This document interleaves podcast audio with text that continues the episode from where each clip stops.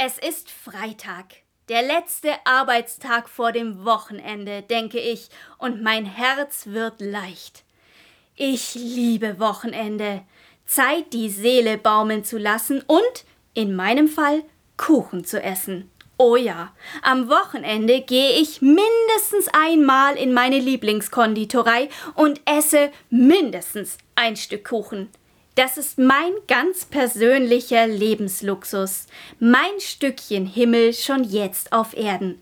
Und falls Sie finden, das klingt irgendwie biblisch, dann haben Sie recht. Das Leben, unsere Lebendigkeit in all ihren Facetten zu genießen, das gehört zu unserem Glauben. Lesen Sie nach.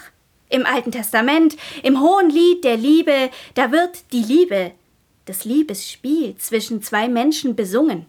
Oder im Neuen Testament Jesus Christus, wie oft wird beschrieben, dass er mit Freunden isst und trinkt, sprich Jesus feiert.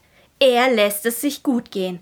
Und ganz in diesem Sinne, trauen Sie sich, genießen Sie Ihr Leben. Auch das ist Dankbarkeit für das Gute, das Gott uns schenkt.